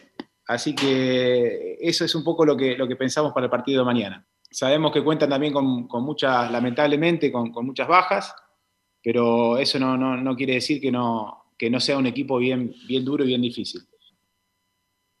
Y vamos a ir con un muy cortita con la 02, que donde habla el ayudante técnico Leandro Martín, que nos gustaría contar con Joaquín Montesinos y dependemos de lo que pase con Chile. Y en cuanto a Joaquín, eh, obviamente que nos gustaría contar con él, dependemos o depende de lo que pase esta noche, ¿no? de la situación que, se dé en el partido de, de la selección, pero desde ya que para nosotros es un jugador muy importante. Yo creo que va a estar Joaquín Montesinos sin ningún problema, menos que se lesione con los minutos que va a entrar. Yo creo que va a entrar algunos minutos Montesinos el día de hoy, pero si es que entra y no se lesiona, mañana Montesinos es titular contra la U. No, y por lo menos le tengo eh, otro dato que se me había olvidado en el informe de La Roja, que Gabriel Arias será titular en el partido de, de Racing que va a jugar este viernes, no, me parece que Anturucan, pero eh, ante pero lo cierto es que eh, Gabriel Arias jugará también por, por Racing, así que con mayor razón debería jugar Joaquín Montesinos que se va a quedar acá en Chile. Así que eh, volvería Roberto eh, Cerecea y prácticamente a la misma escena que perdió ante Palestina. Así que importante partido del, del Auda que como justamente lo arbitrará eh, Felipe González. Y ciertamente en el cuadro de Palestina también hablaron, se, se, agradece la cortesía a la gente de Palestina, Jonathan Benítez, quien reconoció en que será un partido complicado ante Higgins porque los dos venimos necesitados de puntos. Sí, eh, partido complicado, los, dos venimos necesitados de puntos, así que va a ser partido duro, rival duro, eh, tienen buenos jugadores, así que bueno, esperemos estar a la altura del partido, eh, más o menos hacer lo mismo que hicimos con Agua, presión y bueno, tratar de hacer ataque directo y bueno, esperemos que, que puedan salir las cosas bien para, para que podamos seguir sumando. Sí, sí, la verdad que bueno, la tabla está bastante complicada. Eh, sabemos que si, ganamos tres partidos seguidos podemos meternos en la pelea para, pelear un, un, cupo a la Copa. Pero también sabemos que si nos relajamos eh, estamos cerca de los, puestos de abajo. Así que es fundamental este partido para, seguir sumando, para que podamos pensar en la, parte de arriba y no, no estar peleando abajo. Recordemos que ambos equipos tienen 28 puntos, comparten el decimosegundo lugar y están ambos en 5 sobre la zona de promoción donde está Pato y 6 sobre la zona de descenso donde está Melipilla. Así que obviamente urge que para Palestino poder ganar este partido, lógicamente ahí las reacciones del, de este duelo que se jugará el día de viene las tendremos en mi parte por, por, Palestino y de Rodrigo Vergara por parte de O'Higgins de Rancagua. Así que, y lógicamente Palestino espera contar con Luis Jiménez para ese partido del, del, día de mañana. Y lo último que vamos a escuchar es de César Bravo, quien... Eh, lo menos eh, les puedo contar que tiene las bajas de Tomás Galdames, Víctor Méndez, recordemos que fue expulsado, Ignacio Núñez y de Alejandro Chumacero, quien todavía no, no se ha podido recuperar eh, de su lesión y ni siquiera ha podido ser optimista el técnico César Bravo, que se nos va la onda, la señal, Laurencio. Laurencio, mm. se nos va la señal. Eh, ¿Nos repite todo el informe desde Audax, por favor? No. Eh, Ahora sí. ahí sí, para terminar. Ya, eh, no, eh, para terminar, le quería comentar que Unión Española tiene varias bases que las confirmó hoy día el técnico César Bravo, como son las de Tomás Galdame. Justamente ustedes se referían hace un ratito al segundo de la dinastía Galdame por lesión. Eh, Ignacio Núñez y Alejandro Chumacero también son bajas por lesión. Y Víctor Felipe Méndez, bien, eh, es baja por suspensión. Así que eh, vamos a ir de inmediato con la declaración de César Bravo, quien habla de Curicó Unido. Sí, no, eh, bueno, eh, siempre te motiva a jugar con un rival que, que viene en las instancias que viene, más de lo que se generó también, pero eso ya quedó en el pasado. Lo importante es cómo nosotros afrontamos al rival a Curicó del día de hoy, que tiene sus bajas, que tiene un juego bastante eh, definido, con un técnico que conozco desde el fútbol joven y que que a la hora de defender defiende bastante bien y, te genera también bastante ataque de forma sorpresiva, sabiendo que, que a lo mejor no va a contar con su referente de ataque como el Fené. eso fue... este fue el informe de la colonia, 5 media de la tarde del partido del sábado 16 ante Curicó Unido y, y arbitra Roberto Tobar será la transmisión de Portales Digital, muchachos. Ok, muy amable Laurencio. ¿Algo más, Camilo? Fuerte abrazo. Sí, la fecha Velus que comienza clasificatoria a las 17 horas con Bolivia-Paraguay. También se enfrentan Colombia-Ecuador, Argentina-Perú y Brasil-Uruguay. Si ¿Tiene los horarios? No, te, incomoda si tiene los horarios, ¿no? Sí, el, de, el primero es a las 17 horas, el segundo de Colombia con Ecuador 18 horas, Argentina-Perú 20-30 y Brasil-Uruguay 21-30.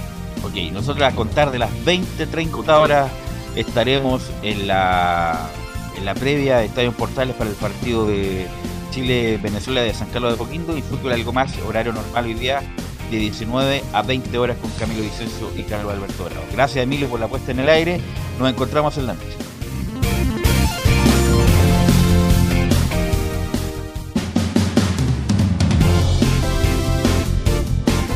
Fueron 90 minutos con toda la información deportiva.